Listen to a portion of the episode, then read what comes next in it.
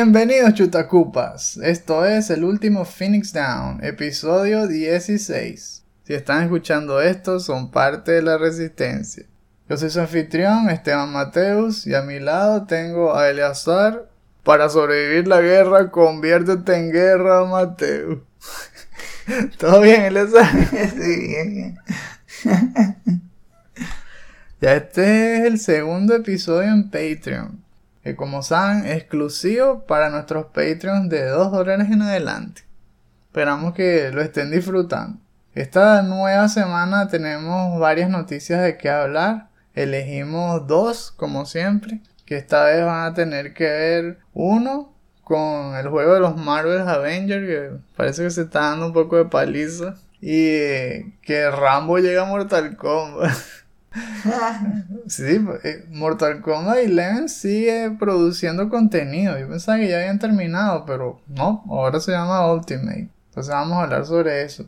Y en el tópico principal, la despedida del 3DS. Que como no habíamos hablado de eso tampoco en este show, y hace ya dos meses más o menos, pues lo descontinuaron. Entonces vamos a recordarlo, vamos a resumir su historia. Eh, por cierto, justamente, justamente en la sección de lo que estamos jugando, uno de esos va a ser de 3DS. Exacto. Así que bueno, espero que se hayan puesto cómodos y arranquemos el fin de semana, que empiece el programa. Yeah.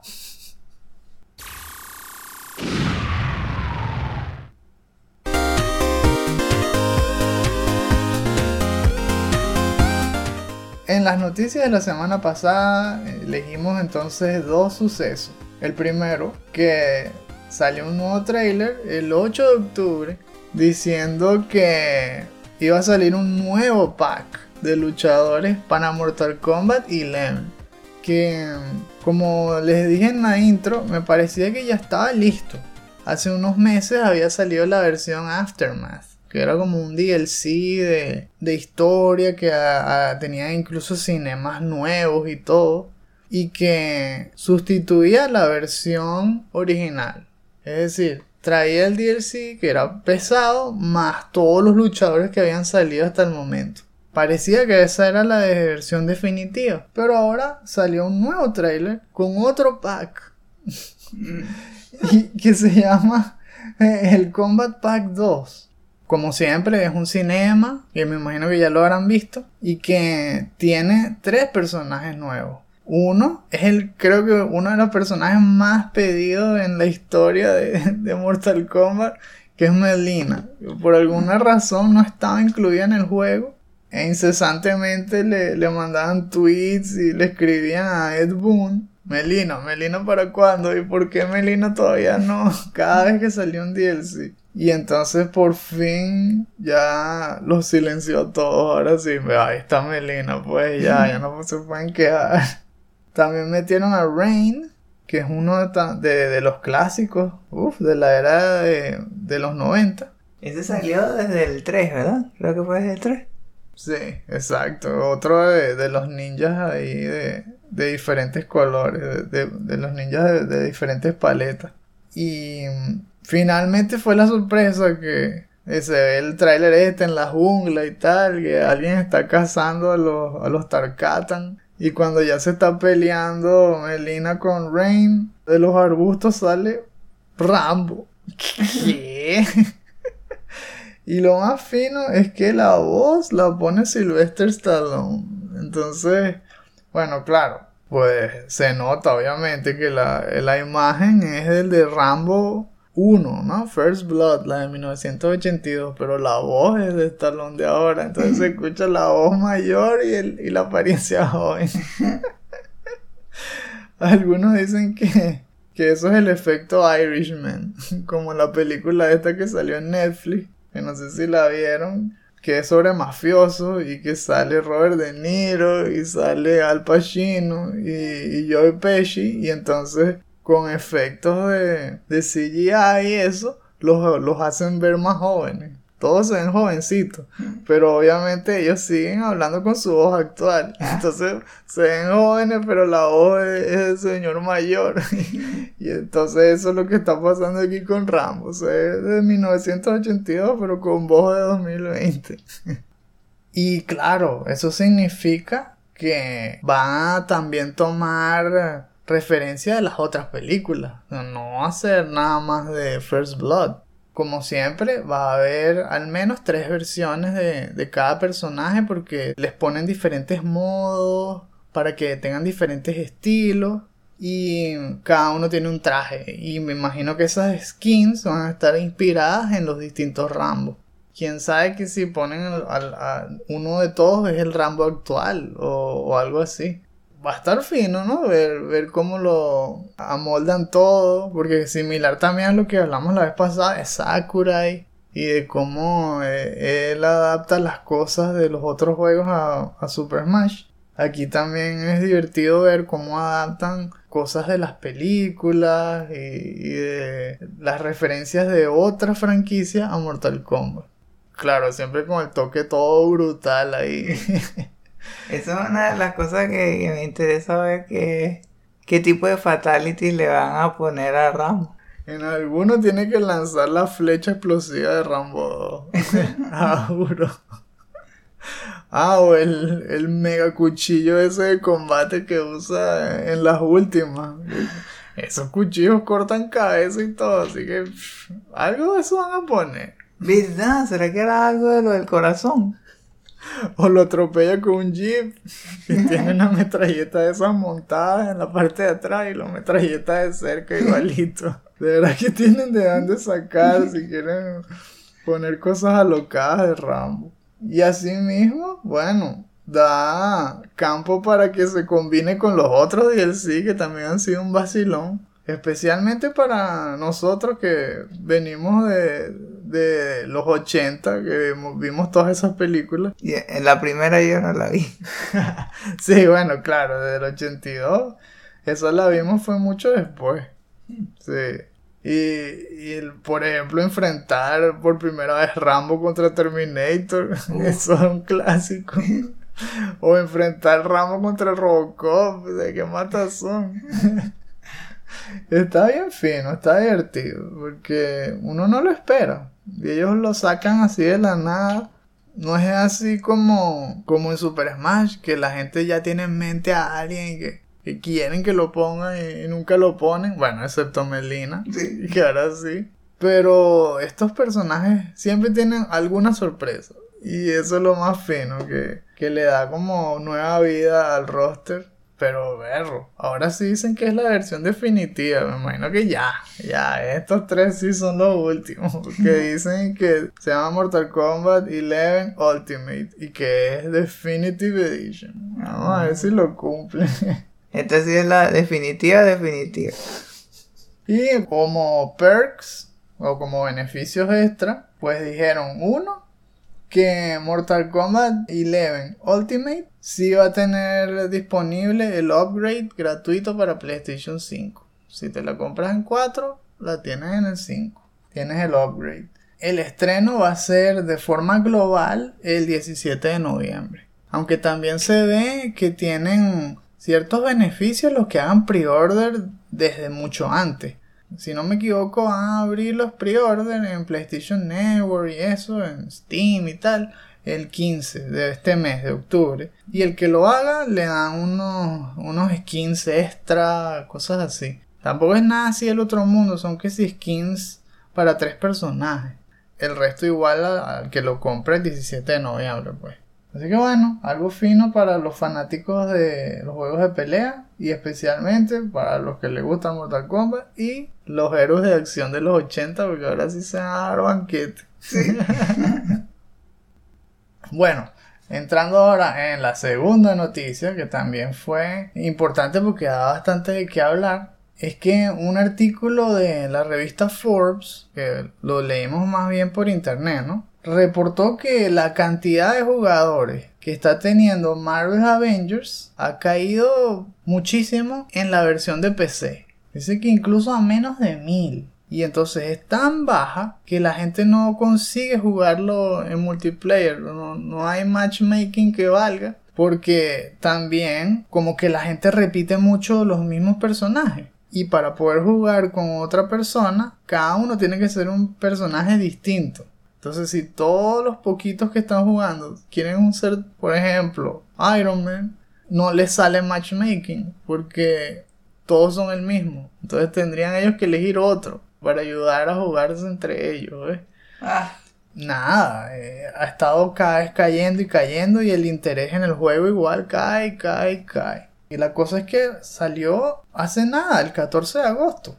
Lo que había dicho Crystal Dynamics, que fue la, eh, el developer, era que este juego tenía una proyección casi que como Destiny, como que 10 años, una broma así Sí. toda loca dijeron. Y ya, imagínate, un par de meses y ya está muerto. le, le está pasando como a Anthem. Sí, Marvel's Anthem. Igualito, empezó a caer y caer y caer hasta que se murió. Y mm, la compañía que, bueno, en el caso de Anthem ya, ya saben, es BioWare y publicado por EA. Tuvieron que darle al botón de pausa y decir que iban a rehacer un montón de cosas para darle nueva vida al juego y que lo iban a volver a, a colocar cuando lo hubiesen renovado.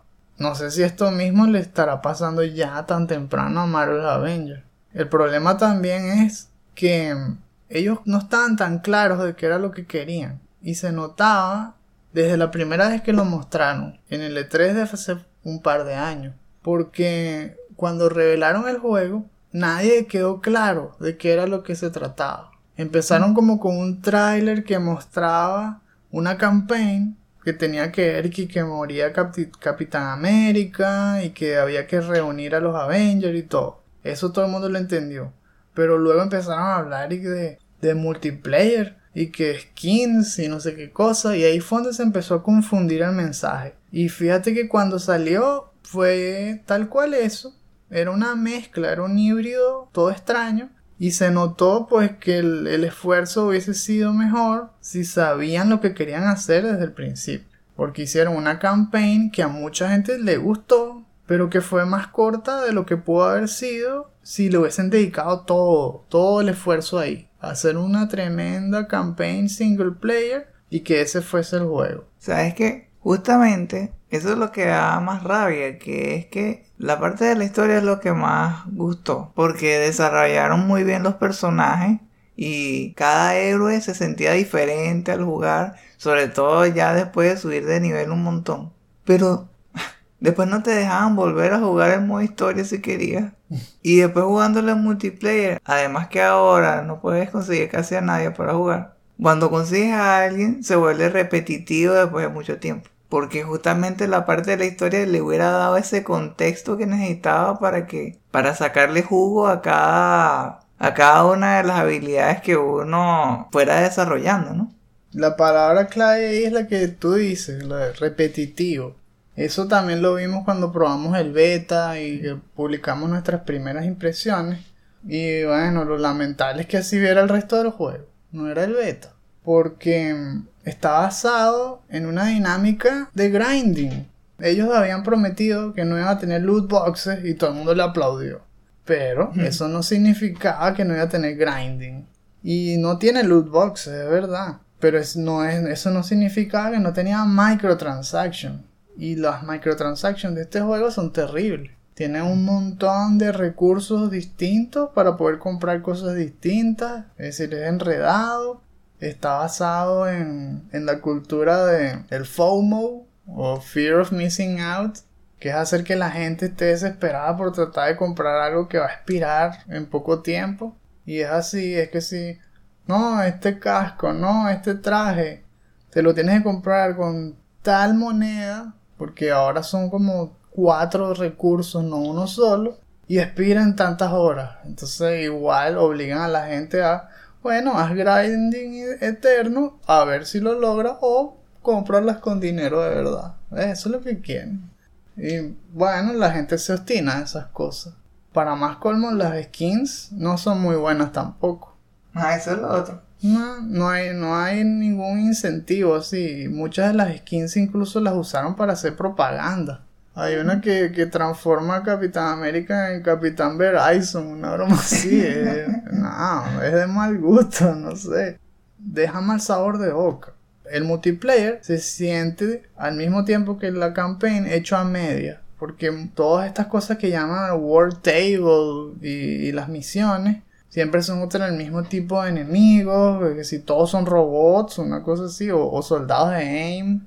E incluso los enemigos fuertes, los bosses, son como 5 y son repetitivos también. Terminas otra vez peleando contra Taskmaster, otra vez contra Abomination. Uno, uno se aburre rápido, pues. A menos de que estés basándote en algo extra. Por ejemplo, que lo estés jugando con un montón de amigos y lo que hagan es conversar y echar bromas mientras hacen una y otra vez lo mismo. Pero ¿Ves? Es distinto, porque ya no estás ahí enfocándote tanto en el juego, sino en compartirlo con otras personas. Pero si ves, si no, si no están ahí, no lo estás jugando con nadie, sino con pura AI, y para más colmo, una y otra vez la misma misión, el mismo objetivo, la gente se obstina.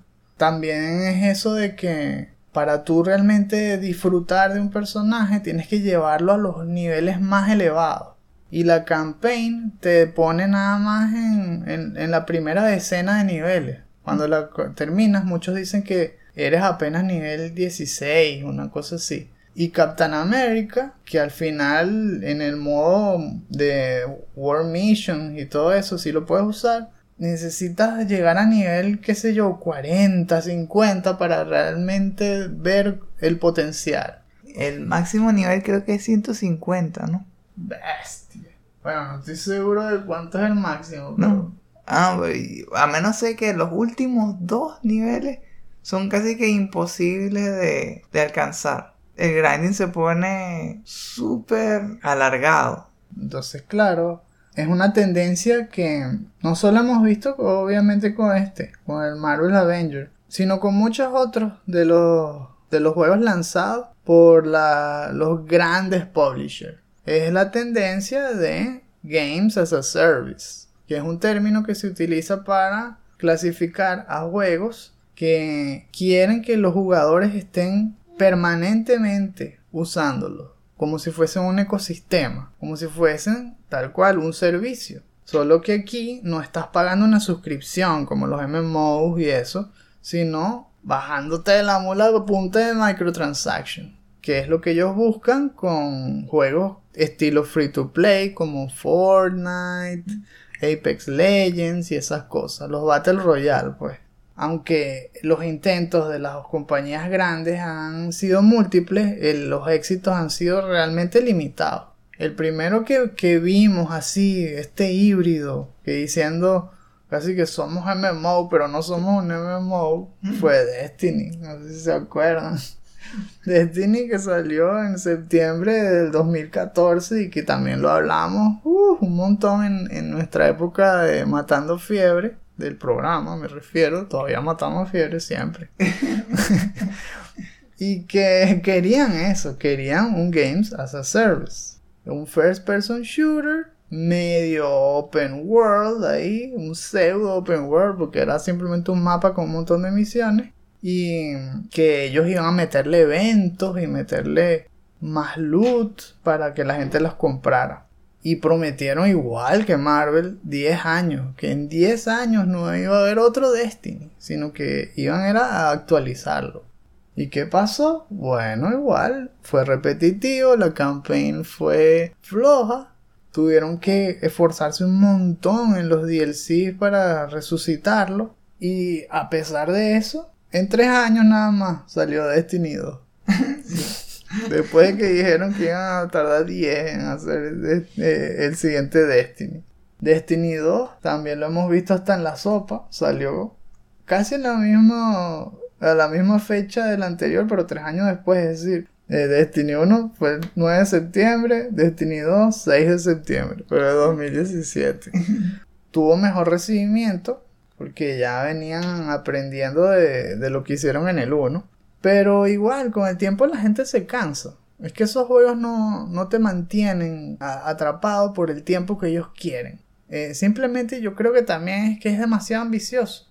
Ellos están tratando de hacer un juego que cuesta millones y millones en hacer una campaign y quieren invertir menos que eso en algo que dure 10 años. No puedes hacerlo. Eso cuesta mucho. Tendrían que invertir mucho más para que cada mes saliera contenido nuevo de la calidad de una campaign y mantener a la gente así, amarrada. Es, muy difícil. ¿Y, qué te parece el modelo más bien de, de, de Rockstar? que ellos hacen estos juegos, yo creo que principalmente enfocados en la historia, como Red Dead Redemption y Grand Theft Auto. Y también tiene ese módulo eh, multiplayer, pero aparece algo más como extra. Y la gente lo sigue jugando. Porque, bueno, para mí, ahí es donde está la diferencia entre un juego que tiene éxito como servicio a uno que no. Y está como siempre en el núcleo, en la trifuerza de lo que hemos hablado de, lo que es un buen diseño de juego, que es mechanics, aesthetics y narrativa. Bueno, en este caso es las son las mechanics. Si un juego no está bien hecho en su núcleo, en su centro, no dura. No dura. Eso no te va a durar 10 años. Por eso es que jugar Super Mario World fue divertido cuando eh, eh, yo tenía 11 años y hoy aún lo amo. Porque las mecánicas son muy bien hechas, son muy depuradas. Puede cambiar la estética, pero el juego siempre es divertido. En cambio en esos juegos, cuando los haces a medias, entonces cansa. Con el tiempo te cansa. ¿Sabes qué otra cosa? Que que yo veo que otro de los problemas es que para tú realmente disfrutar, usar a los personajes en este de, de los Avengers, tienes que ser un nivel altísimo. Pero para llegar a ese nivel, tienes que hacer un montón de grinding. Entonces yo me imagino Super Mario World, donde tienes que llegar a la mitad del juego para poder hacer algún movimiento especial de Mario. Que si, ah, no, tienes que llegar a la mitad del juego para poder usar la capa. O para poder hacer el deep dive, este, para poder hacer ese movimiento de Mario que, caías en picada y después podías volver a subir y ibas más alto. Ah, exacto, como planear, Como el, el, movimiento este de planear con la capa. Ah, no, no, tienes que primero pasar tres castillos y ahí es que puedes. Entonces eso es una de las cosas que le hace daño y hace que el juego se sienta más aburrido.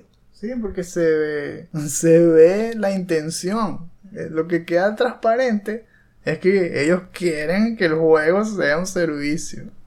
En vez de ser al revés, que sea todo divertido y adictivo y tal, y no te des cuenta de que es un game as a service. Eso es distinto. Bueno, el más reciente que vimos, Anthem, obviamente. Ese es otro súper defectuoso porque era pura visión, eh, pura estética me refiero. Se veía muy bonito, los ambientes. Pero yo revisé el, libro de arte de ese juego.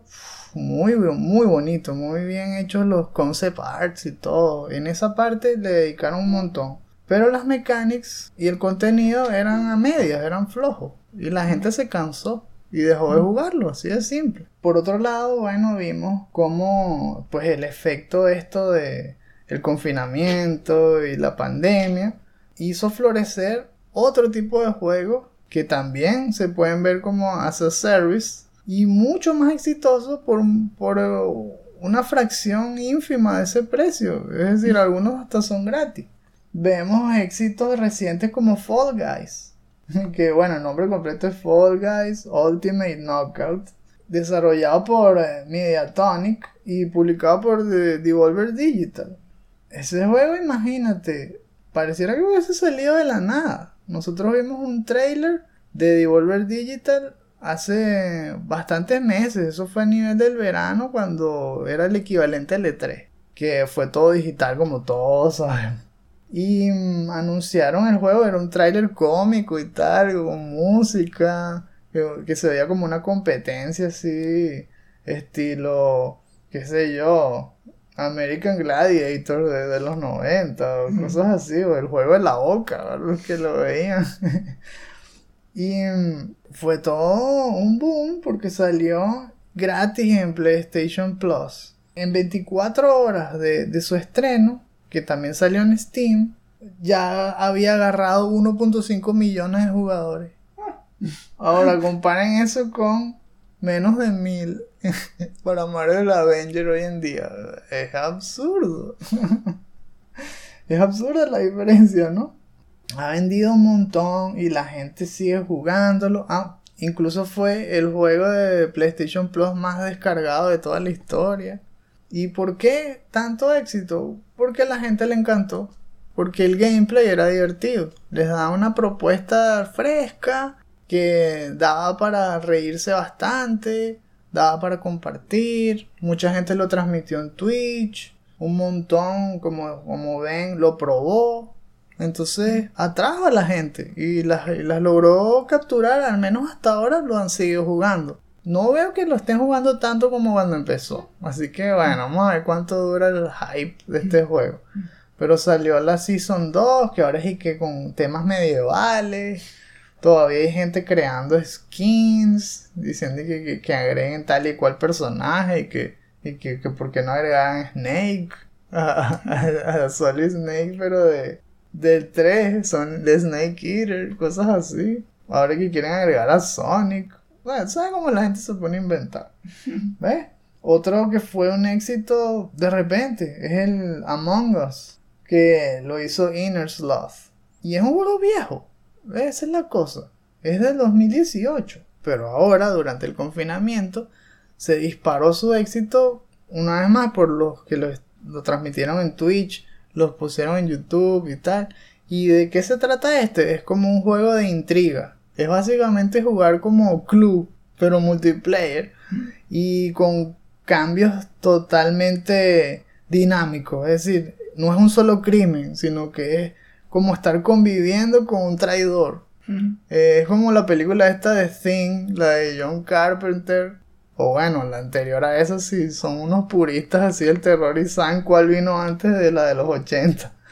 Pero es eso, que como que hay un alien metido en una tripulación y que eh, cualquiera de los tripulantes puede ser el culpable y entonces hay que ir haciendo cosas de mantenimiento y tal, mientras uno de ellos se tiene que encargar de ir matando a cada uno de los tripulantes sin que lo descubran. Y hay reuniones así de grupo donde tienen que interrogarse entre unos y otros y votar quién creen que es el traidor para ver si lo votan de la nave. ¿Ves? Tiene unas mecánicas interesantes también.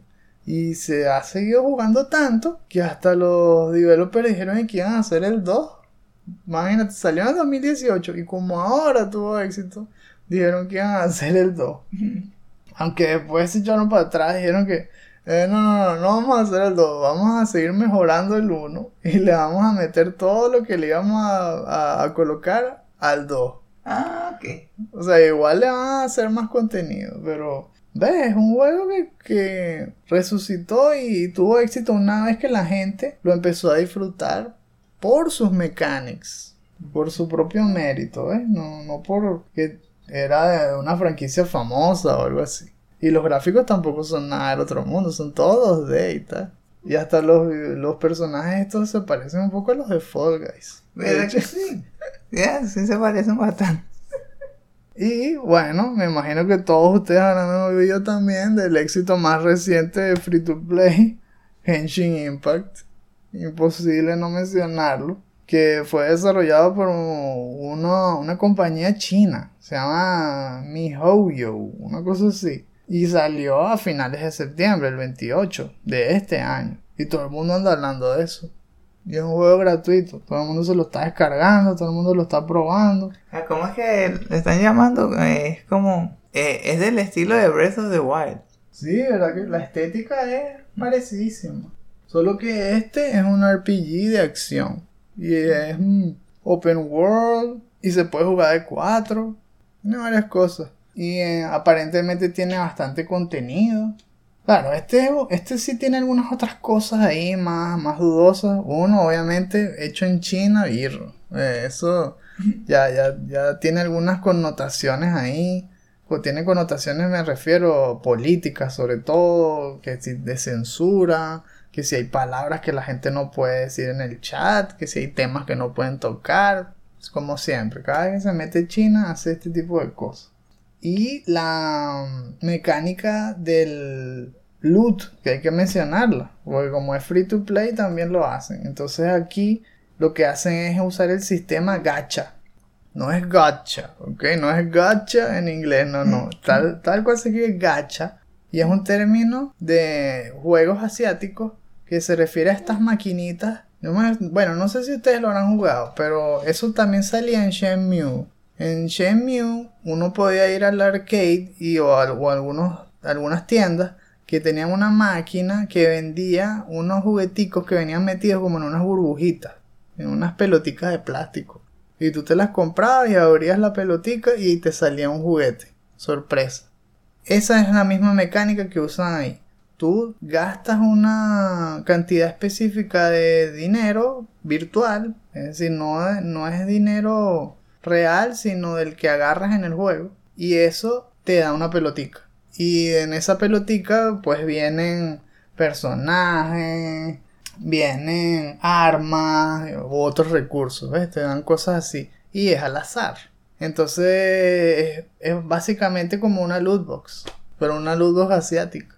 Y todos los juegos de celular, o sea, los móviles y todo, hechos ahí en China y en Japón y todo, tienen alguna modalidad gacha. Y esto también se la pusieron.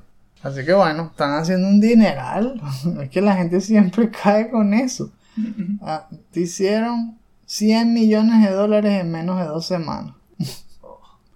y el marketing que dedicaron para este juego fue alrededor de 100 millones. O sea que en dos semanas ya recuperaron todo el dinero de la campaña de marketing. Y sigue siendo uno de los temas más hablados. Así que seguramente se va a seguir jugando por un tiempo más. Van a recuperar durísimo la, inversión. Eh, claro, en parte por el gacha, ¿no? Que agarró a la gente. Pero porque el juego es divertido. ¿ves? La gente dice que les gusta. Que la mecánica de RPG, de acción, está bien hecha. Que el mundo está bien hecho. Tal. Ahí es donde está el, el truco. Si, si, quieres que la gente siga jugando tu juego eternamente, haz un buen juego. haz que sea divertido. Es que, ¿verdad? Parece absurdo. Pero parece así obvio que obviamente tiene que ser un juego divertido, pero realmente es obvio. O sea, pregúntaselo a los que están haciendo esto, a los de los AAA. ¿Se han preguntado si su juego es divertido? Porque pareciera que no. Pareciera que lo que quieren es que el juego dure que el juego haga que el jugador tarde un montón en subir de nivel, que, que haga que el jugador quiera gastar dinero porque se aburre haciéndolo por, por la vía normal. Esos son los checks que parece que estuviesen teniendo. Pero si les dice, es divertido, ahí se quedarían pensando. Entonces eso es lo que pasa. ¿Cómo quieres que dure 10 años tu juego si no es divertido? No, si no soporta la prueba del tiempo.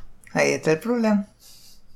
Volviendo al tema de Marvel Avenger, todavía les falta. Han tenido mucho silencio. No han sacado las actualizaciones que han prometido ah, tan rápido como habían dicho. Y la gente está esperando a Hawkeye. Dale, Hawkeye. no. sí. Le tiene un camino arduo por delante. Todavía está lo de la controversia de Spider-Man, que es exclusivo de Sony. Y la gente está molesta. Uf. Los Avengers la tienen difícil. Vamos a ver si se reponen con el tiempo, como más o menos hizo Destiny, o, o fracaso el proyecto. Seguiremos viendo qué, qué sucede en el tiempo. Pero bueno, yo creo que es suficiente por las noticias. Vamos a pasar al tópico de una vez. It's quiet. Too quiet.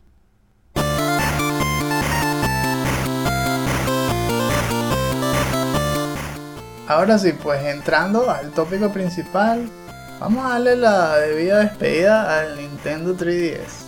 Que Nintendo pues anunció el 16 de septiembre de este año que lo iba a descontinuar ya, ya queda, ya no va a seguir haciendo 3DS. Ah, sí. Y la historia del 3DS es bastante interesante porque fue un exitazo, como cosa rara, ¿no? Que mantuvo a flote a Nintendo por mucho tiempo, especialmente en la época más difícil cuando sacaron el Wii U, que fue su casi que su peor lanzamiento en muchísimos años. Desde el Virtual Boy no habían fracasado así de feo. Y el Nintendo 3DS pues siguió sacando juego tras juego y dándole razones a la gente para seguir creyendo en Nintendo. Así que fue importantísimo. Esa consola portátil fue anunciada en un principio en marzo del 2010 y luego con la presentación grande en por supuesto en el E3 de ese año. Y a mí me encantó esa presentación. Fue buenísimo. Muy creativa, muy fresca también, como suelen hacerlo en los trailers de Nintendo. Y aquí todavía se, se habían combinado las tres caras principales. Estaba, por supuesto, Satoru, Ayawata, que, bueno, que como saben, pues ya hace tiempo falleció. Estaba Miyamoto y, por supuesto, también Reggie, Reggie Fils-Aimé. Y ese trailer eh, mostraba que cada uno entraba en un cuarto, en un salón todo blanco, con un banquito y un 3DS colocado sobre el banquito y luego cada uno quedaba como cautivado con uno de los juegos favoritos. Decía Ayahuasca. Mario le ponía su mostacho y luego se lo llevaba dentro del 3DS, como que los absorbía. Igual Miyamoto empezó a jugar Nintendo, le saltó un perrito en, en, el hombro y también lo absorbió. Y luego viene Reggie y claro, revisa el 3DS que está todo solo y el cuarto está full de un montón de iconos de Nintendo que salen de 3DS volando, que Power-Ups de Mario, el escudo y la espada de Link, un montón de cosas así, detalles bien finos. Y al final Bowser estaba persiguiendo a Yawata y a Miyamoto. Y riéndose. Exacto.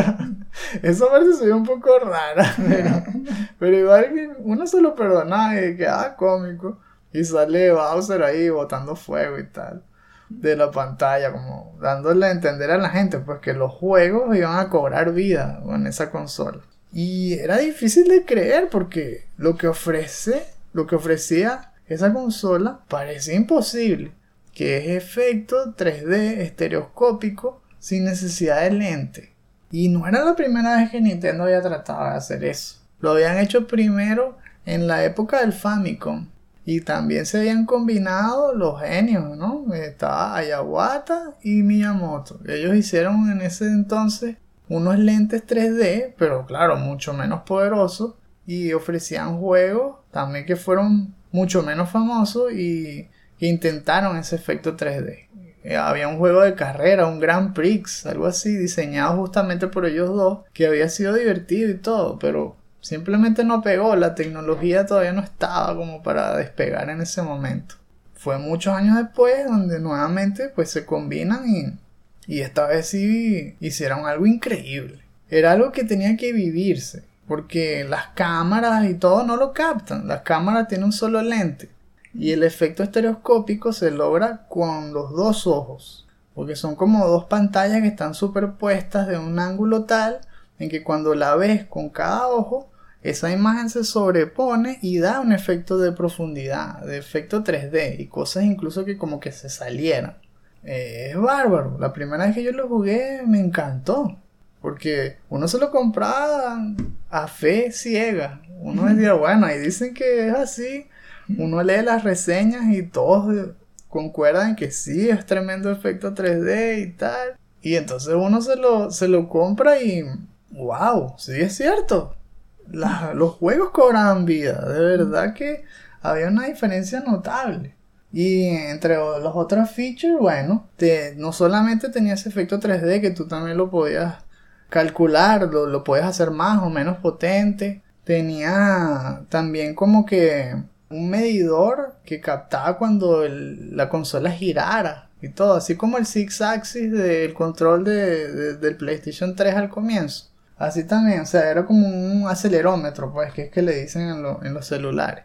Tenía acelerómetro, eh, tenía giroscopio, o sea, medía eh, en varias direcciones los movimientos que tú hicieses. Micrófono, tenía tres cámaras, una que veía hacia ti y dos que daban hacia la parte de atrás, porque tú podías tomar fotos en 3D con ese aparato también te permitía hacer juegos de realidad aumentada. porque tú filmabas con la las dos cámaras de atrás y te lo proyectaban en 3D y te hacían ver cosas que no estaban ahí, pues.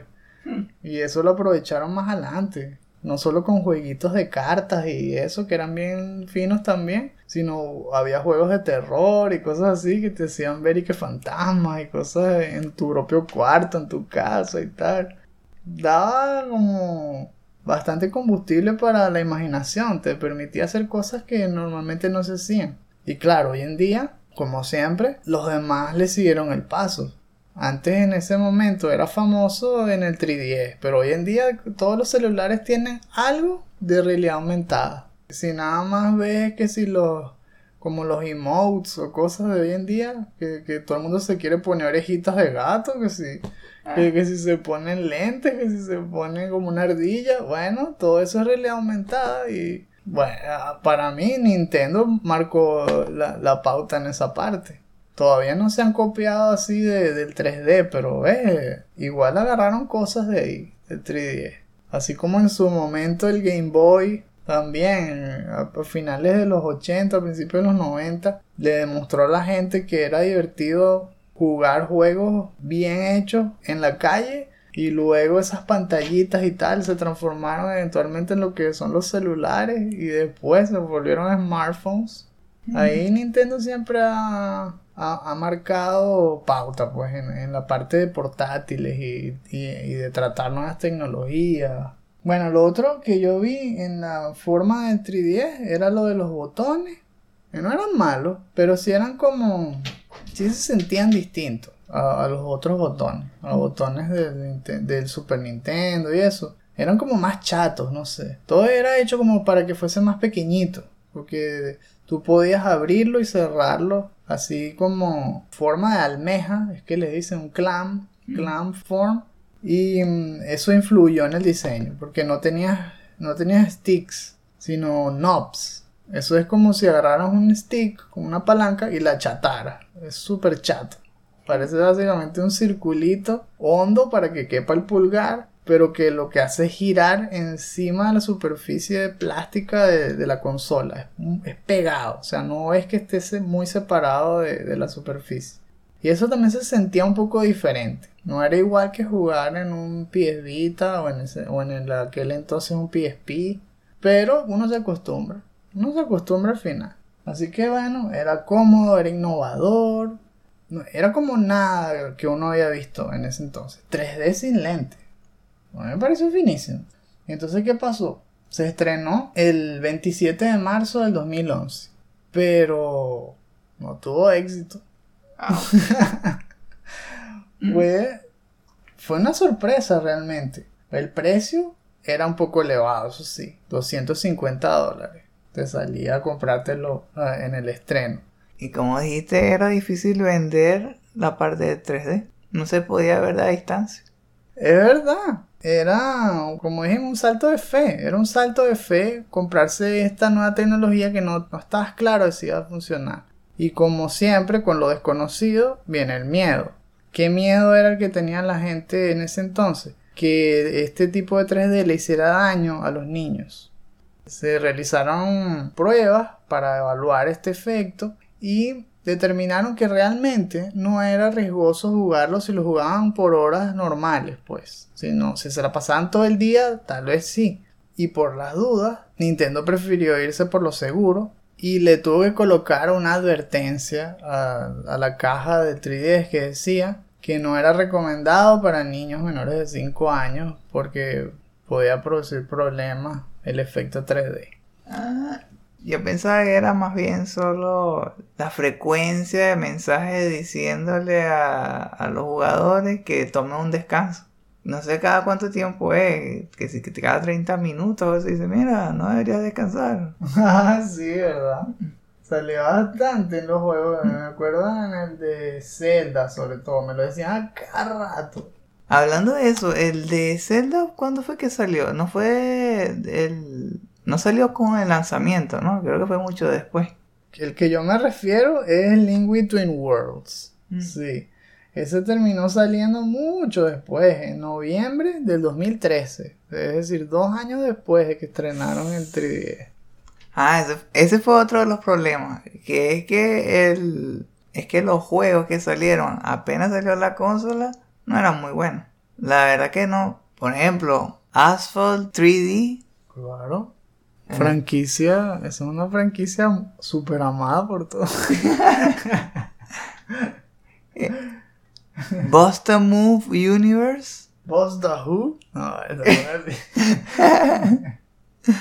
Ah, bueno, Lego Star Wars 3 de Clone Wars, bueno, puede ser. ah, pero más que todo veo a que Nintendox, bueno, muchos juegos de deporte, Pro Evolution Soccer, más NFL, fútbol. El que veo que lo que más conocido, Rayman 3D.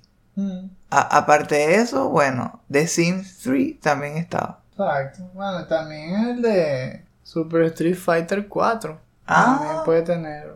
Ah, ¿verdad? Sí, pero aparte de eso, ¿dónde estaban los fuertes?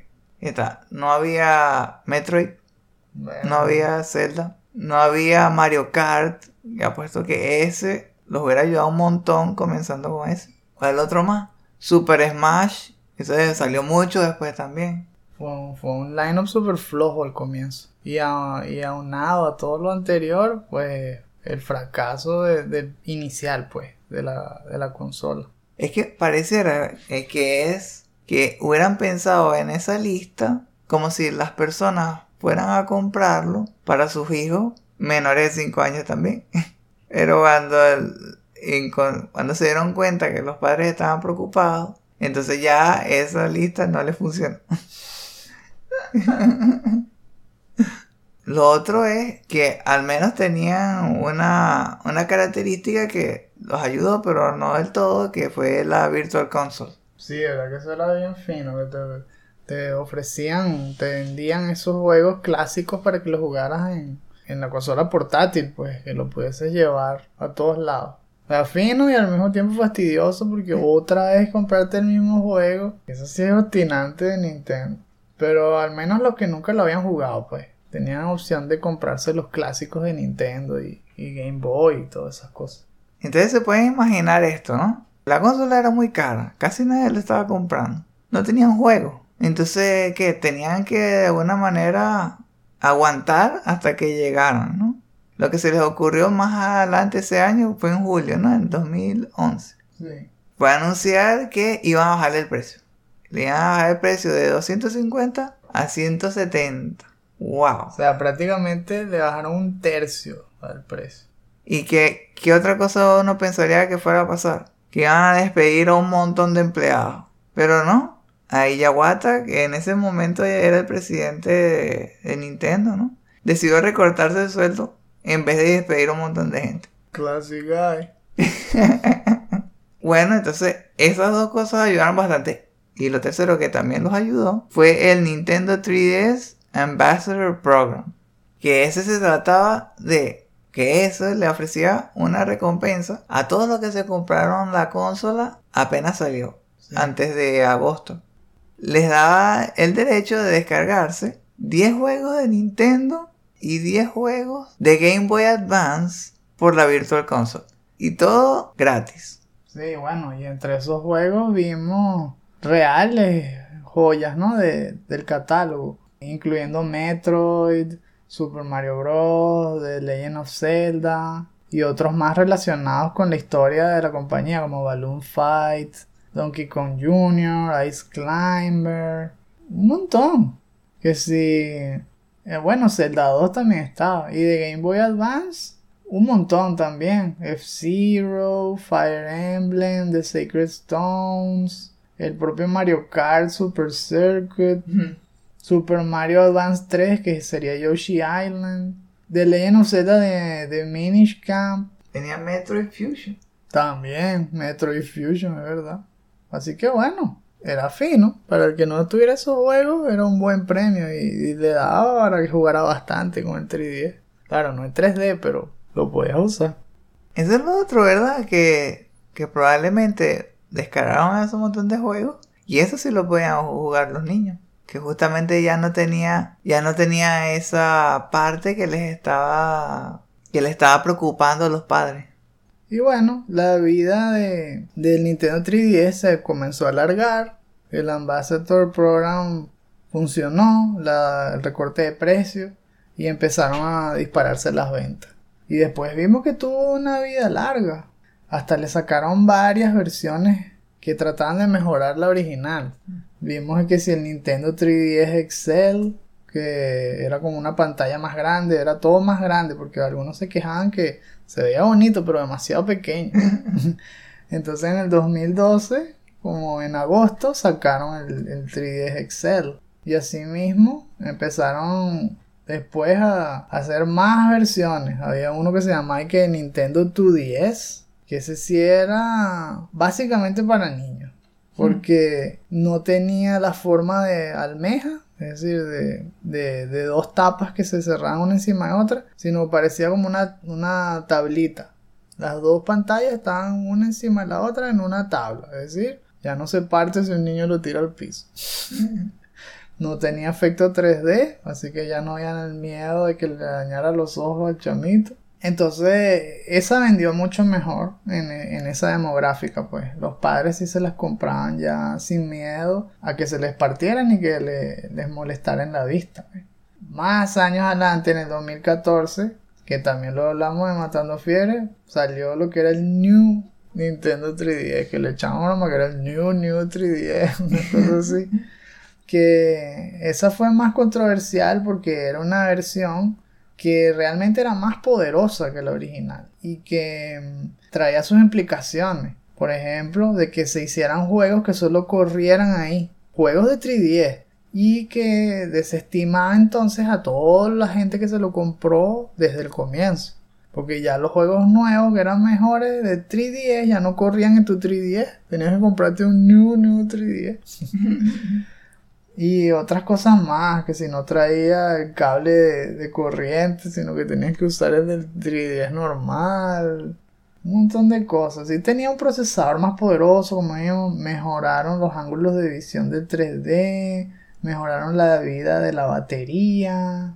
Este, tenía varias, varios perks ahí. Tenía un lector de, de amigos y de tarjetas porque antes no, antes tenías que comprarte el adaptador aparte y pegárselo al 3D. En cambio este ya lo tenía.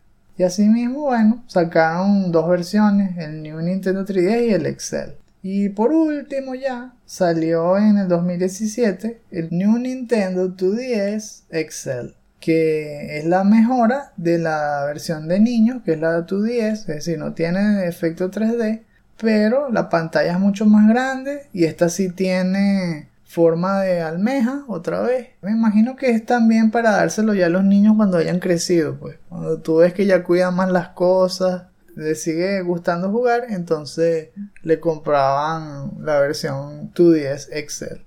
ah, hubo un accesorio también interesante que se llama el Circle Pad Pro, que fue un poco difícil de encontrar y salió primero en Japón y eventualmente en Estados Unidos. Entre finales del 2011 y comienzos del 2012 que te permitía anexar otro knob o lo que el equivalente al stick para que tuvieses dual stick, así como un control normal de, de PlayStation, de Xbox, etc. Y jugar los juegos que se parecían más a, a esos, como por ejemplo el de Resident Evil, Resident Evil Revelation, para que fuese más cómodo, porque si no tenías que moverte y usar la cámara con el mismo stick y era súper incómodo.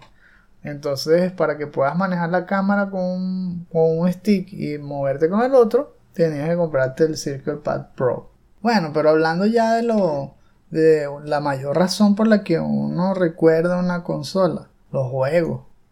Y los juegos de 3D fueron espectaculares. Como vimos al principio no, pero cuando empezaron a salir los pesos pesados, la gente realmente le vio el valor a comprarse un 3DS porque el catálogo era amplio e incluyó yo creo que prácticamente a todas las franquicias importantes de Nintendo. No, ninguna que quedó por fuera.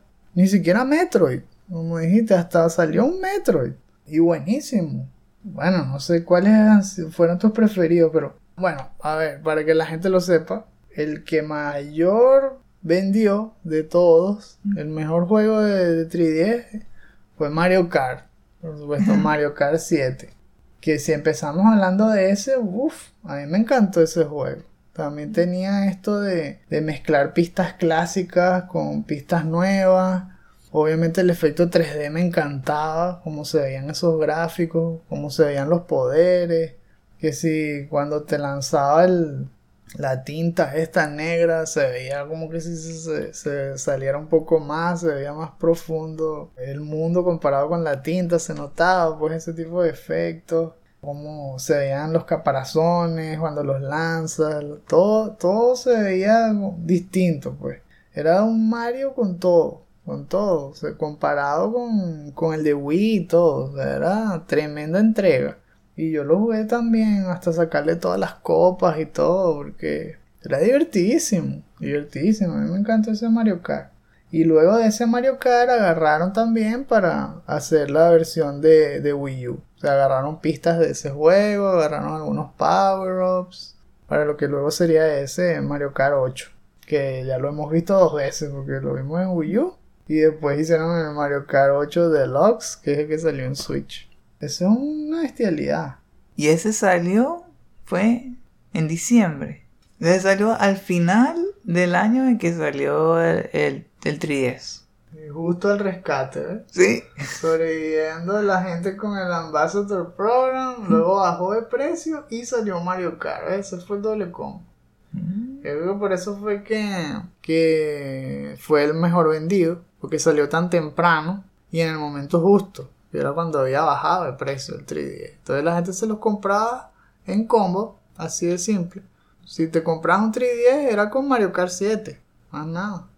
Y, la, y además se corrió la voz. Y eso era lo que hizo la gente por un montón de meses y meses. Entonces fue el, el mejor vendido. Lástima que yo creo que no lo jugué mucho. Sí, sí te escuché decir lo bueno que era, lo divertido que era. Pero en ese tiempo ya yo no me pude comprar un 3DS. Entonces era más difícil que me pusiera a probar juegos. Lo que yo tenía en ese entonces era un DSi. Jugaba más bien, por ejemplo, Legend of Zelda Minish Cap. Sí, es, lo que también tú dices, que unos criticaron que habían anunciado el 3DS muy pronto, porque hacía muy poco tiempo que habían sacado el DSi Excel. Es decir, que todavía estaban sacando juegos de 10 y, y, la gente no se había hartado de esa consola y ya estaban vendiéndoles otra. Ah, hablando de Zelda, el otro que dijiste, a Link Between Worlds. Ese es otro que me estuviste hablando bastante tiempo de lo, de, de lo bien que lo habían desarrollado. Y es verdad, este año fue que empecé a jugar el, el 3DS. Y comencé por A Link Between Worlds y ya lo pasé. En verdad que forma parte de los grandes. Me gustó sobre todo la parte de la inmersión porque uno, después de todo el recorrido, después de toda la aventura, uno se siente que es Link. Cuando terminé el juego, fue como una experiencia transformadora. Me, gustó el mensaje que daban sobre los beneficios de esforzarse en algo y, sobreponerse a los obstáculos y insistir, e ir apoyando a diferentes personas en el camino y cómo influencia eso en esas personas. Y después al final, la decisión final que uno toma, uno siente que, que uno la hubiera hecho, o sea, si hubieran dado a decidir, uno hubiera tomado justamente esa decisión. Porque todo lleva a eso. Entonces uno se siente uno, uno llega a sentirse tal cual como si uno es el héroe. Que, demasiado bueno ese juego. Qué bestia. Y de verdad que le dieron mucho cariño a la, la de Legend of Zelda. Porque también vimos una especie de remakes, porque no son un poco más que un remaster y menos que un remake, porque los contenidos realmente parecen los originales, pero se ven más nítidos y todo. Por supuesto me estoy refiriendo a tanto la versión Ocarina of Time como Majora's Mask 3D, que hasta ahora son las versiones definitivas de ambos juegos, es decir, las que se ven mejor, hechas hasta la actualidad revivir esos clásicos con ese efecto 3D, a mí también me gustó bastante. Hacía mucho tiempo pues que no le daban cariño a eso, porque incluso ahora, cada vez que Nintendo saca una collection, es el mismo juego, no le hacen nada. lo ponen tal cual como era y dame 60 dólares. Pero en cambio esto, ver, uno sí le veía la diferencia. Porque se dedicaban a sacarle el jugo al efecto 3D. Y me encantó cómo les quedó. Asimismo, me recordó al efecto Nintendo 64. Es decir, que cuando empezamos a jugar Nintendo 64, Nintendo empezó a mostrarte cómo se veían cada una de las franquicias que ya tú estabas acostumbrado de Nintendo, Game Boy, Super Nintendo, que eran todas 2D en 3D. Y entonces se aprovecharon para sacar todo nuevo, un nuevo Mario, un nuevo Zelda, que marcó la pauta de ahí en años en adelante. Y así hicieron con el 3DS. Entonces era volviendo a sacar todo, pero ahora mira cómo se ve en 3D. Pero 3D estereoscópico. Y eso era lo mayor atractivo. Entonces yo obviamente me, compré el remaster o, o, la versión 3D pues de Star Fox 64. Me encantó. Porque el gameplay es el mismo. Pero el efecto 3D le da nueva vida. Y lo jugué bastante. Eh, vimos también cómo sacaron versiones nuevas de Kid Icarus, que lo tenían olvidadísimo de la época del Nintendo. Trataron de ser eh, Metal Gear Solid 3, pero Snake Eater 3D, que no quedó mal, pero venía claro de, de la época del PlayStation 2, así que no era tan antiguo. Y el efecto 3D era bien logrado, pero como es un juego tan largo, era incómodo jugarlo en el 3DS. Porque uno, la pantalla era pequeña y había mucho que leer, mucho texto y tal. Y dos, el efecto 3D te come la batería. Yo realmente lo jugaba con full 3D cuando sabía que tenía como máximo 3 horas para jugar y tenía cerca el cargador. Porque después, si tratas de darle más de eso, no hay vida. En serio, la, la, la batería no dura más de 3 horas si usas el 3D. Capaz para eso, entonces, ¿tú crees que tenían pensado que la gente se lo comprara con el Excel? Sí, puede ser, claro, para disfrutar mejor esos juegos en, en pantalla más grande. Sí. Eh, a ver, otros juegos del catálogo finísimo.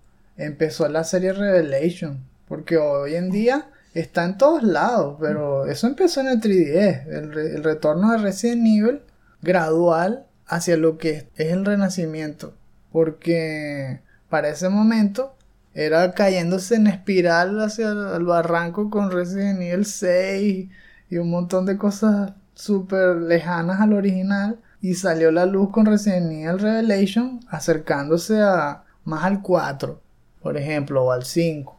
Y luego fue cuando se sacó esa parte, ese spin-off, digámoslo así, de Resident Evil a PlayStation 3, etc.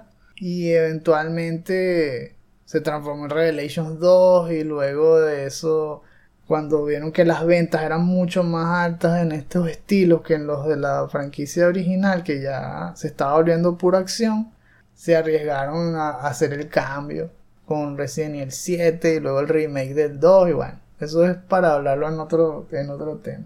¿Qué otras franquicias vimos? Animal Crossing incluso. Salió el New Leaf en el 2012. Ese es otro que arrastró masa. A la gente le encanta. Eh, eh, son juegos eternos. Entonces eso capturan a la gente por meses y meses, que si cuidando su ciudad, que si cambiando sus casitas. Wow. Otro, otro que dijiste que, que disfrutaste bastante fue el de Luigi, ¿no? Luigi Mansion. Oh, ese es buenísimo, Dark Moon.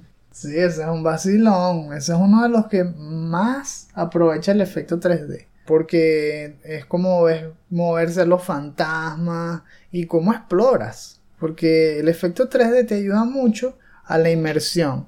Y en juegos como Luigi's Mansion, donde hay muchos secretos y detallitos que tienes que ver, que si qué mesas jalar, que si el mantel se está moviendo para ver si hay algo oculto por debajo, o las puertas de un armario están mal cerradas, cosas así. El efecto 3D es ideal. Vas caminando ahí y, la lluvia y los relámpagos, la iluminación, te meten de lleno en la experiencia ahí de acompañar a Luigi el temeroso recorriendo habitación por habitación. Y hay más de una mansión, y un montón de diferentes enemigos. Los bosses, esta vez sí son mucho mejores que los de GameCube. que era el, mayor defecto de ese primer juego. Que los bosses no eran tan buenos, eran, eran entre buenos y malos. O sea, tenía altibajo, en cambio aquí son mucho más interesantes.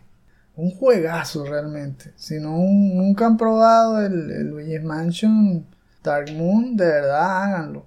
Aprovechen porque como ya está descontinuado el 3DS, van a empezar a escasear y después van a, es a revenderlos en eBay y todo, todo chupa sangre. Así que si lo ven así, si le tenían ganas y lo ven en Amazon, aunque sea usado, cómprenselo, porque de verdad vale la pena ese juego. Otro de los juegos de la franquicia de Super Mario que también fueron bien buenos fue el de Super Mario 3D Land. Que de hecho es uno de los que estoy jugando. Oh. Entonces eso lo voy a decir es más bien en la sección de, de lo que estamos jugando.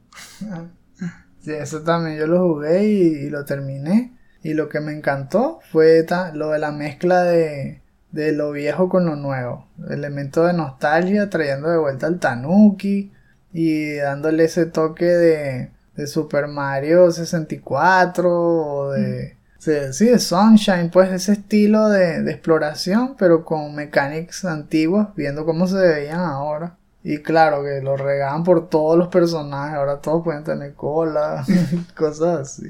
Me encantó también, ese Super Mario 3D Land vale la pena.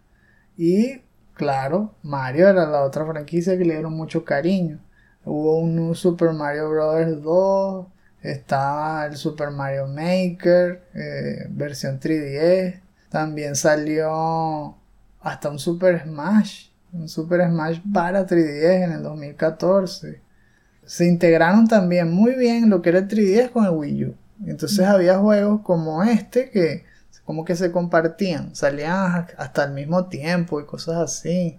Hubo juegos como los de Monster Hunter, que por cierto salieron como un millón, que te permitían hasta jugar directamente con un 3DS y un Wii U.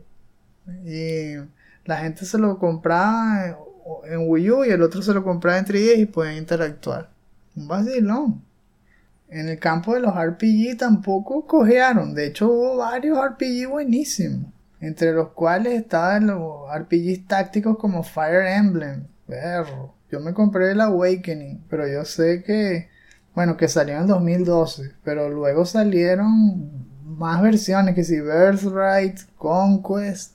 Y ese es otro que yo nunca había jugado y lo jugué por primera vez ahí. Porque todo el mundo estaba hablando de eso. Y lo tuve que chequear porque de verdad que hablaban que los cinemas, que la historia, que el gameplay, que todo estaba bien hecho y lo probé y era cierto. Ese juego es para jugarlo por horas y horas porque tiene un sistema de combate que te mete de lleno a evaluar personaje por personaje. Tiene, hay un sistema como piedra, papel y tijera que, que tú eliges que si cuando usar espada, lanza, hacha, escudo, dependiendo del enemigo, que si dependiendo de el lugar en la cuadrícula, en la grid, donde coloques a la gente, se ayudan entre ellos, se protegen, se curan, se potencian. Tienes un montón de cosas que evaluar y, y que planificar. Bastante entretenido, a mí me gustó mucho. Y te pudiste comprar Bravely Default. También, pero bueno, es parte de, de la eterna lista que- de juegos que todavía no he jugado. Ese está muy bonito en su cajita todavía, no lo puedo jugar. Pero también sé que es un tremendo RPG, salió, sacó muy buenas notas en las reseñas y el demo que jugué me gustó mucho. Eh, Es que salieron un montón de cosas, un montón de cosas buenas en, ese, en esa consola. Hasta salió, bueno, de los Mario, que si Mario Party, Mario Tennis, Paper Mario. Aunque, claro, ese no tuvo tan buenas reseñas por lo de los cambios que trataban de hacerle las mecánicas, que se alejaban de los clásicos y tal. Pero a mí me parecía que se veía interesante. Tal vez me lleve un fiasco, un fiasco, pero igual lo quiero comprar y lo quiero jugar. Claro, tampoco nos podemos olvidar de la, la serie que si, si vemos el top 10, como 6 son de esta serie. Pokémon, por supuesto. Pokémon sacó un millón de juegos en esta consola también. Que era una, un, un millón de versiones. Era que si Déjame revisar aquí la lista. Ajá. X and Y, Omega Ruby Alpha Sapphire, Sun and Moon. un montón, un montón de versiones. Hay otra aquí, eh, Ultra Sun and Ultra Moon también.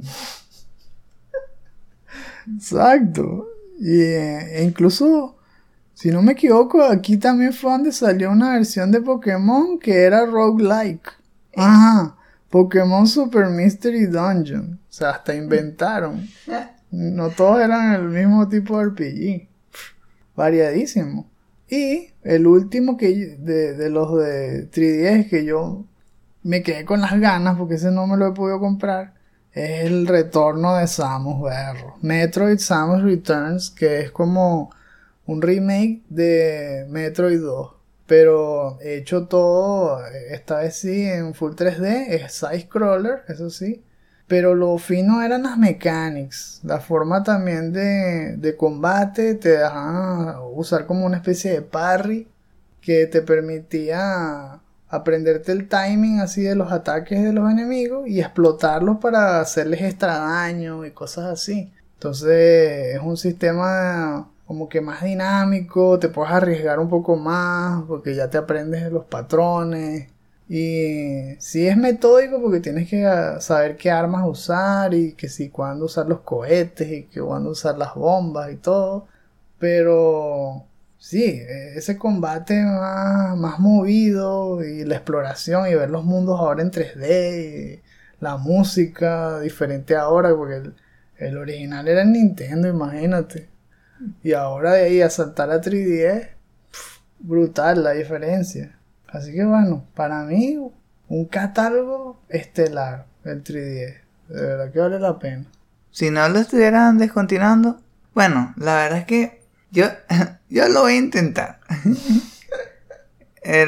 a mí me gustaría comprarme un 3DS Excel y, por ejemplo, jugar el de Metroid y seguir jugando el de Mario ahí también. Debe ser. Yo creo que, podría ser más entretenido, sobre todo por la parte de los saltos. Algunas veces me confundía los saltos, eso también lo voy a decir después. y sí, sacarle provecho a esa consola, porque en verdad que tuvo una alineación increíble. Todo All Stars.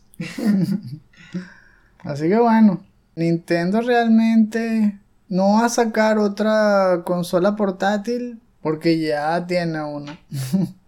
que es un, esta vez es un híbrido, pues, pero no va a tener otra consola portátil exclusiva, pues, digámoslo así. Esta parece ser la última. Ya con el éxito del Switch, van a seguir este mismo camino. Es lo que pareciera. De ahora en adelante, pues van a ser consolas que puedan verse en un televisor y llevarse en el camino.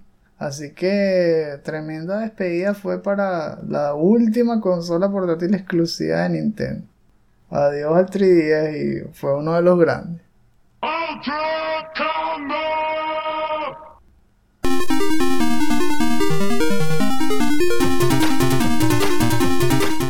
Ok, ahora en la lista aquí de lo que estamos jugando, tengo dos juegos. Por mi lado, estuve jugando medio en PlayStation 4. Matando fieles, como dijimos la otra vez, porque está en PS Now. Y entonces nos metimos para justamente aprovechar los juegos de octubre. Y este fue uno de los primeros que me llamó la atención porque desde que salió, pues el año pasado le tenía ganas. Jugamos el demo que fue un demo limitado.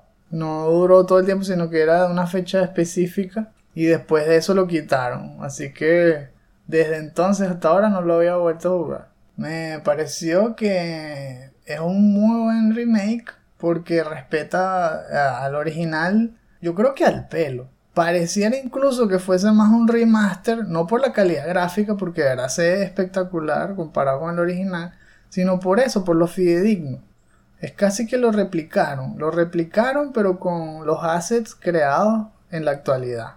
Claro, eso tiene sus cosas buenas, sus cosas malas. Por ejemplo, uno se da cuenta de, lo mucho que se ha evolucionado en los juegos actuales en cuanto a movimiento de, personajes 3D, que, que, ahora son con animaciones más fluidas en el sentido de que el personaje reacciona al ambiente, reacciona a los otros personajes que lo rodean. En cambio este es más tieso, es más tipo tanque. Pero es simplemente por eso, porque no quisieron cambiarle nada. Lo, lo dejaron tal cual como era el original, casi que sustituyendo, digámoslo así, los sprites, que claro, no son sprites porque esto es 3D, pero frame por frame por su modelo actualizado. Pero la animación en sí pareciera ser o, la misma o muy parecida a la original. Moverse sí se siente un poco anticuado comparándolo con juegos actuales. Pero la parte del combate y, y la exploración que tenía el original, que era entretenido, sigue siendo igual de entretenido, porque es el mismo juego. Destapas lo de los cálices que hay en cada mundo para que te den mejoras de las armas, igualito. Ahí los cinemas están hechos de nuevos desde cero y se ven bestiales. En estos días tampoco fue que llegué tan lejos, pero sí logré pasar hasta ganarle al demonio del mausoleo, el que era como un vitral. Porque quería pasar lo que había jugado ya en el demo y llegar al menos hasta ahí, que uno se quedaba con las ganas. Solo que me di cuenta que antes de del mausoleo habían como dos etapas más. Yo pensaba que venía la pelea directo y, y se acabó el demo ahí y no, faltaba más por jugar y bueno, ahí uno ve que te presentan varios tipos de combate, es decir, varias armas, pues, que si la espada, luego te ponen el mazo, que el mazo es súper útil, es más útil de lo que yo pensaba, porque te decían que lo podías usar solo y podías romper obstáculos y ganarle a jefes más poderosos, o incluso prenderle fuego y utilizarlo como antorcha y tal. Y yo juraba que cuando apenas le encendías fuego, la durabilidad le iba a bajar al, suelo, así durísimo. Y no, eh, uno lo, lo enciende en fuego, corres por la etapa, vas, prendes cosas y cuando revisas la durabilidad, baja 1%. Que, no, el mazo es lo mejor que hay. ¿Dónde hay otra fogata? sí. Así que, bueno, lo más fastidiosito sí fue una etapa donde te lanzaban puros, puros boulders, así como puras pelotas de piedra rodando por una colina y eran infinitas, entonces tenías que usar a cada rato el escudo. Eso fue así lo más fastidioso, pero tampoco es que, ah, obstinante, sino más bien uno recordándose, oh, sí, esta parte. que si en el combate, bueno, a veces los zombies se mueven más rápido de lo que tú piensas, porque tú puedes recargar un poder antes de pegar. Y lo puedes hacer con la espada, lo puedes hacer con los cuchillos, etcétera y cuando lo hace con la espada hace como un golpe circular, así como Link.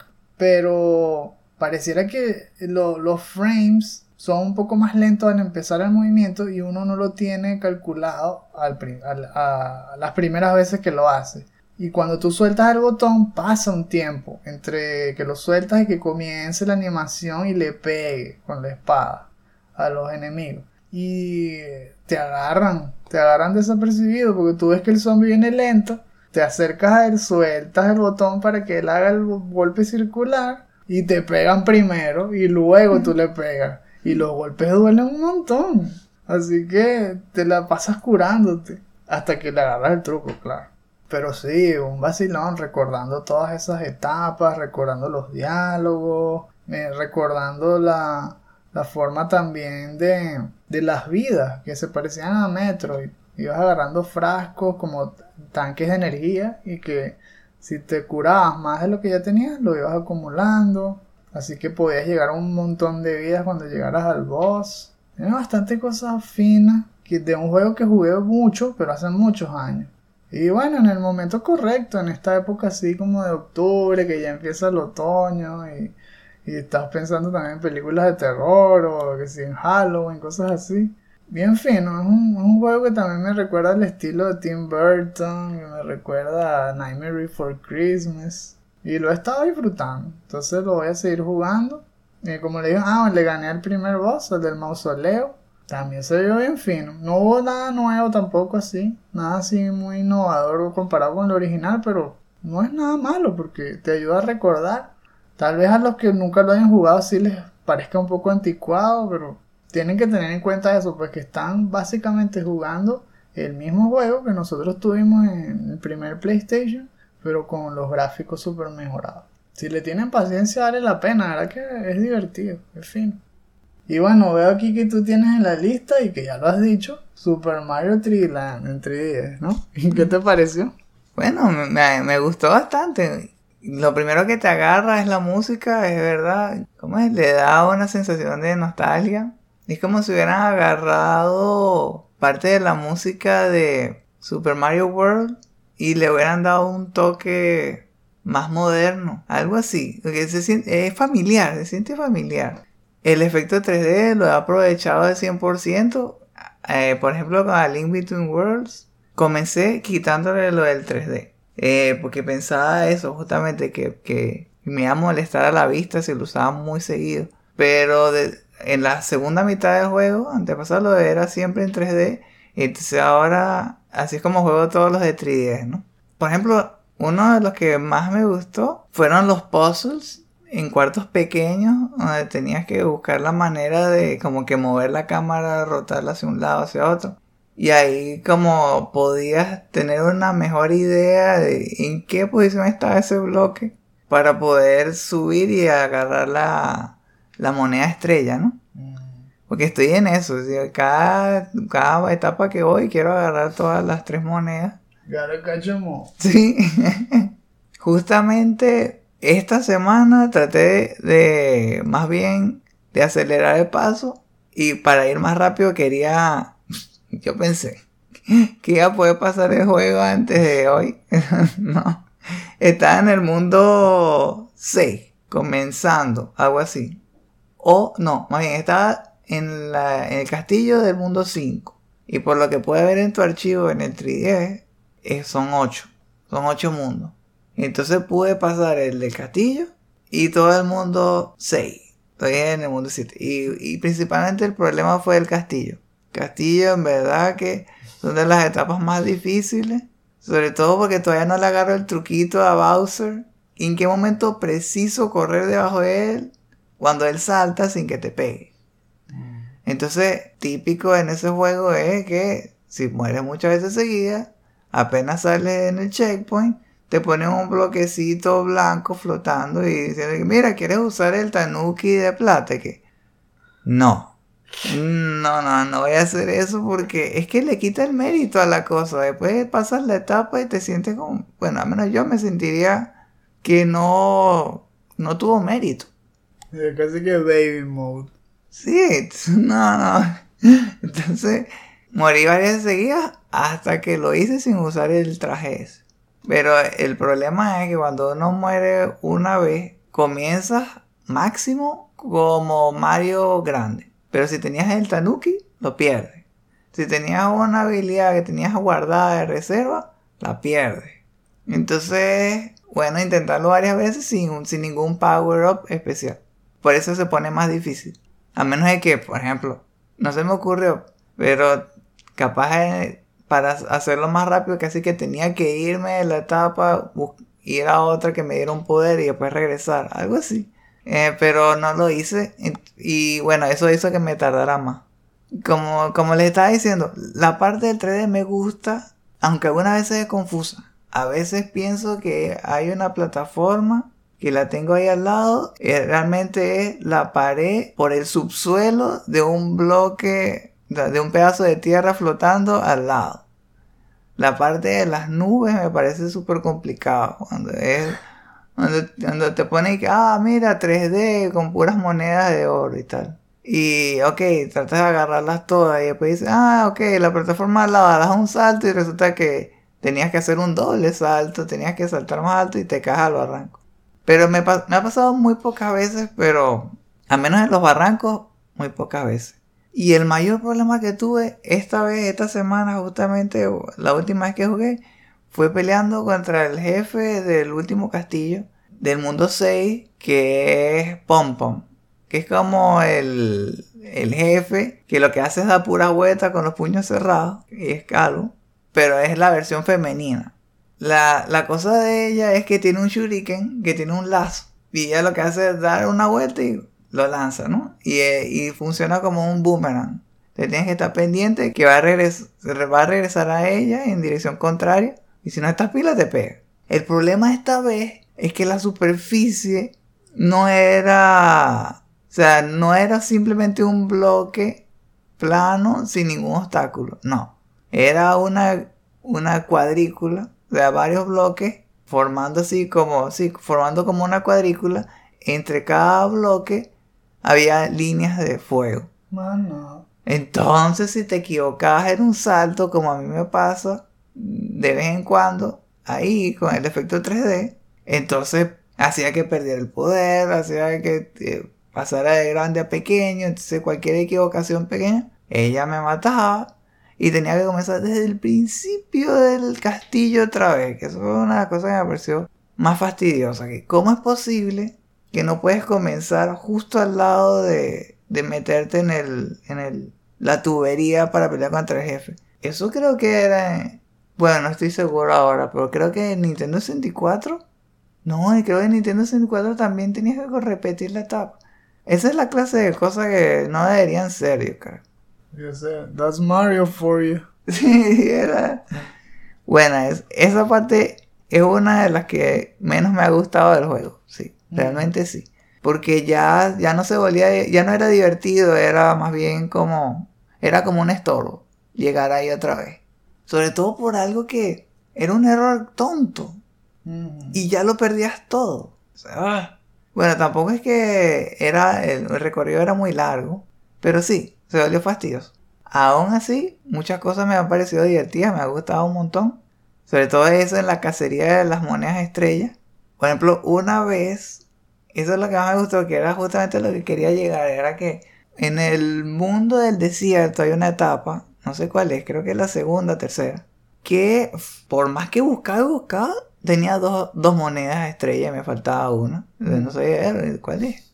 Lo que más me recordaba es que había un cuarto vacío que estaba, bueno, estaba como desviándose un poco del camino, ¿no? como era un cuarto que tenía tres puertas al, al que ibas hacia el norte, esa era la salida. Venías desde la puerta de la izquierda y la que estaba a la derecha, esa era la que tenía el cuarto vacío. Ok. Cuando llegas ahí, lo único que hay es tres bloques de piedra con unos montones de madera. Y al, y al final, una puerta. Pero no puedes hacer nada, porque en esa etapa lo que te dan es el traje este de boomerang. Y entonces dije, pero un momento, ¿será que tengo que irme a otra etapa? Buscaré el traje de, la Fire Flower, este de la, de la flor de fuego. Después regresarme a la tapa y ver ahí si puedo prender ahí los tres bloques y si, si es eso. Y sí, era justamente eso. Prendías los tres, se abría la tapa, se abría la puerta y justamente sonaba como, como, si, hubieras, como si hubieras resuelto un puzzle de Zelda. Y cuando te metes por la puerta, ahí está la, la, la moneda estrella ahí flotando en el medio. Ajá. Esa fue la, una de las experiencias así que más disfruté del juego. Y ahora estoy en eso, el mundo 7. Eh, espero poder terminarlo esta semana o la que viene.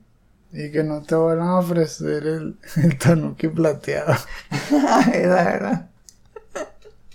¿Qué tal suave mi vista? Aquí las cosas se hacen como honor.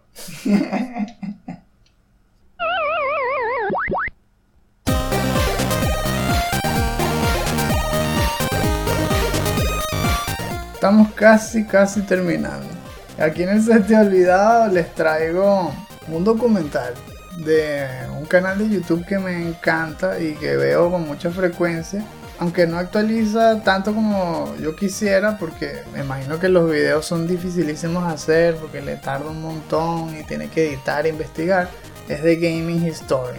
Son documentales de altísima calidad, del mismo calibre que la película que les recomendé la vez pasada, Console Wars, claro, este es un youtuber, entonces él no puede ir a, entrevistarlos a todos, ¿no? Pero sí investiga muy bien y pone animaciones en, las transiciones, pone noticias, pone escenas de la época y de, de diversos tópicos de la historia de los videojuegos. Y en este caso, les estoy recomendando el episodio que se trata de la historia de Tetris. Y es combinando justamente con esto de la última consola portátil exclusiva de Nintendo, versus una de las que los hizo más famosos en todo el mundo, que es el Game Boy. El Tetris de Game Boy fue todo un suceso. Y en la historia de cómo llegó Tetris de Rusia, que es donde lo crearon, hasta las manos de todos los jugadores de Game Boy, es apasionante. Es tan interesante que yo creo que fácilmente le pudieran hacer una película. Porque está lleno de intriga, está lleno de suspenso. Ver cómo desde el principio su creador, Alexei Pajitnov, llegó a tener la idea del juego, cómo combinó una de las pasiones de, de, cuando era niño, que era un juego que se llama Pentaminos, que era un puzzle que se hacía con piezas de cinco bloques, y lo transformó en uno de Tetramino, que era de cuatro, porque a la computadora se, pues, se le llenaba la memoria muy rápido y luego combinando tetráminos con su deporte favorito que es tenis, llegó al nombre Tetris. Cosas como esa y mucho más van a conseguir en este episodio que dura aproximadamente una hora y está lleno pues de esto, de anécdotas, de datos interesantes y de la historia en general de cómo se creó esa alianza entre Alexei Pajitnov y eventualmente Nintendo para que se creara uno de los juegos más famosos de toda la historia. No se lo pierdan y el enlace se los dejo en la descripción. Yo, por mi lado, lo que, le, lo que les recomiendo esta semana es otro video de YouTube, esta vez de un canal que se llama Game Ranks. A diferencia de Gaming Historian, ellos publican videos todos los días. Es una de las cosas que siempre dicen y es verdad. Y, y son muy buenos y le, también le da un toque cómico, analiza muy bien los juegos, la industria. Entonces, en este que les estoy recomendando, hablan sobre los 5 juegos más ambiciosos que nunca salieron a la luz. Y así tal cual se llama el video en inglés. Five Most Ambitious Games That Were Never Released. Tal cual. Y es la parte 2. Viendo ese video, entre uno de ellos hablaron de Star Wars 1313. Y dije, ver, es verdad, eso. En verdad que se hubiera sido bueno que hubiera salido. Ahora me emociona más que salga un juego como ese. Que fui y vi el, el trailer que pusieron en el 3 del 2012. Porque justamente, esto fue lo que ellos dijeron que, que me agarró, que dijo. Es Uncharted en Star Wars, en Coruscant en la profundidad de la ciudad, algo así. Uf, o sea, en ese tiempo que había salido un charter. Ya había salido, ¿verdad? Bueno, pero pensando en eso, verdad que me hubiera encantado un juego así. Y si saliera para la Next Gen y tuviera algo de las mecánicas, por ejemplo, de Uncharted 4 o algo así, o que tuviera algo del estilo de, de Tomb Raider, que bueno, más bien en Tomb Raider agarró de Uncharted, pero. de ese estilo. Ah, otra cosa. Sí, el que más se le ha acercado es Star Wars Jedi Fallen Order. Pero ese es más como Dark Souls. Yo digo que se enfoque más en la narrativa. La parte esta de la exploración. Entonces me hubiera encantado. Además de eso, así como la ñapa. quería ver a dónde fue que llegó ese, ese juego, ¿dónde quedó? Hay un artículo que está en la página Mary Station que se llama Star Wars 1313 reaparece con imágenes de su prototipo. Buenísimo, porque justamente uno de los ex diseñadores de, de LucasArts, después de que vino ahí Disney y los compró, salió hace poco. Bueno, el artículo es de este año reciente, como hace un mes, algo así. Bueno, lo que me llamó la atención es que él vino y publicó imágenes de concept art del juego, como una, una probada extra, mostrando cómo se vería el personaje caminando por las calles de Coruscant, mostrando modelos y, y como que enfocándose en la textura de los objetos, escenarios sin textura, pero se ven súper elaborados y caminando por ahí debería ser bien divertido. Esa es una cosa que a mí me gustó. La verdad es que el objetivo de la investigación era ver si había alguna luz de que saliera el juego. Resulta que no. Por un lado, escuché que varias de las ideas que tenían para el juego las fueron aplicando en diferentes programas y diferentes juegos de, que salieron de Star Wars después. Como en Star Wars Rebels. Creo que en Clone Wars también hablan del nivel 1313. Entonces, empezaron a agarrar hasta personajes que iban a poner en el juego. También lo pusieron como que, lo, como quedó diluido era muy poco probable que saliera. Por otro lado, es que en el 2014, en la página del juego, en Blogspot, lo último que publicaron era que Disney e EA dejaron de apoyar la IP. Entonces, casi que oficialmente murió. Pero estoy esperando tal vez que salga algo como Castlevania como lo que hicieron con Castlevania, tal vez salga un ex diseñador, ex desarrollador y diga, mira, así es como pudo haber salido. Así es como lo pudimos haber hecho. Tal vez es un sucesor espiritual, que no sea de Star Wars, pero se note que, que eso era lo que querían hacer. Star Battle 1414.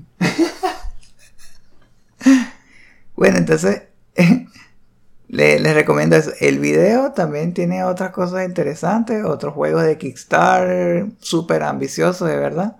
Algunos que aparecían hasta que eran como un poco de trampa, que eran demasiado ambiciosos. Bueno, ahí se los dejo. Y, el artículo también va a estar interesante, sobre todo por una sección que se llama El camino hasta Boa Fett. Porque ahí justamente explica un poco cómo fueron evolucionando las ideas de LucasArts hasta llegar a que el personaje principal iba a ser Boba Fett. Al principio no se sabía, después fue que eso lo iban a incluir, ya en las fases finales, pero bueno. Bueno, está fin. No se pueden quejar, ya le dio una recomendación mañana.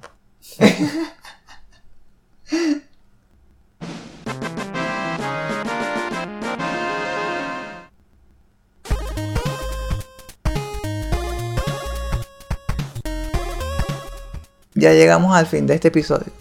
Ojalá lo hayan disfrutado. Gracias por habernos acompañado.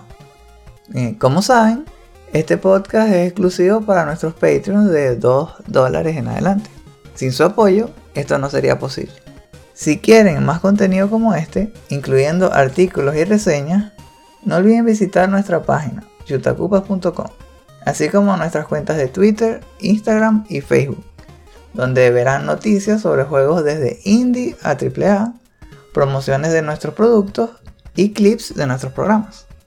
Dejen sus comentarios en la sección inferior. Cuéntenos, ¿están esperando que llegue el 17 de noviembre para poder usar a Rambo? ¿Cuáles juegos han jugado en 3DS? ¿Cuál es su preferido? ¿Les parece que el modelo que usaron para Marvel's Avengers, este modelo de juego por servicio, ¿Todavía funciona? ¿O deberían hacer algún cambio? Recuerden que si se suscriben al nivel de plata, sus comentarios podrán ser incluidos en los futuros episodios del último Phoenix Down. Para saber más sobre cómo apoyarnos y cuáles beneficios extra pueden obtener, visiten nuestra página de Patreon, patreon.com slash chutacupas. Ahora, creo que ya hemos hablado suficiente y la verdad es que tengo un montón de hambre. Ahora vamos a comer. El hambre llama. Nos vemos. Y recuerden, no hay quits, solo retries.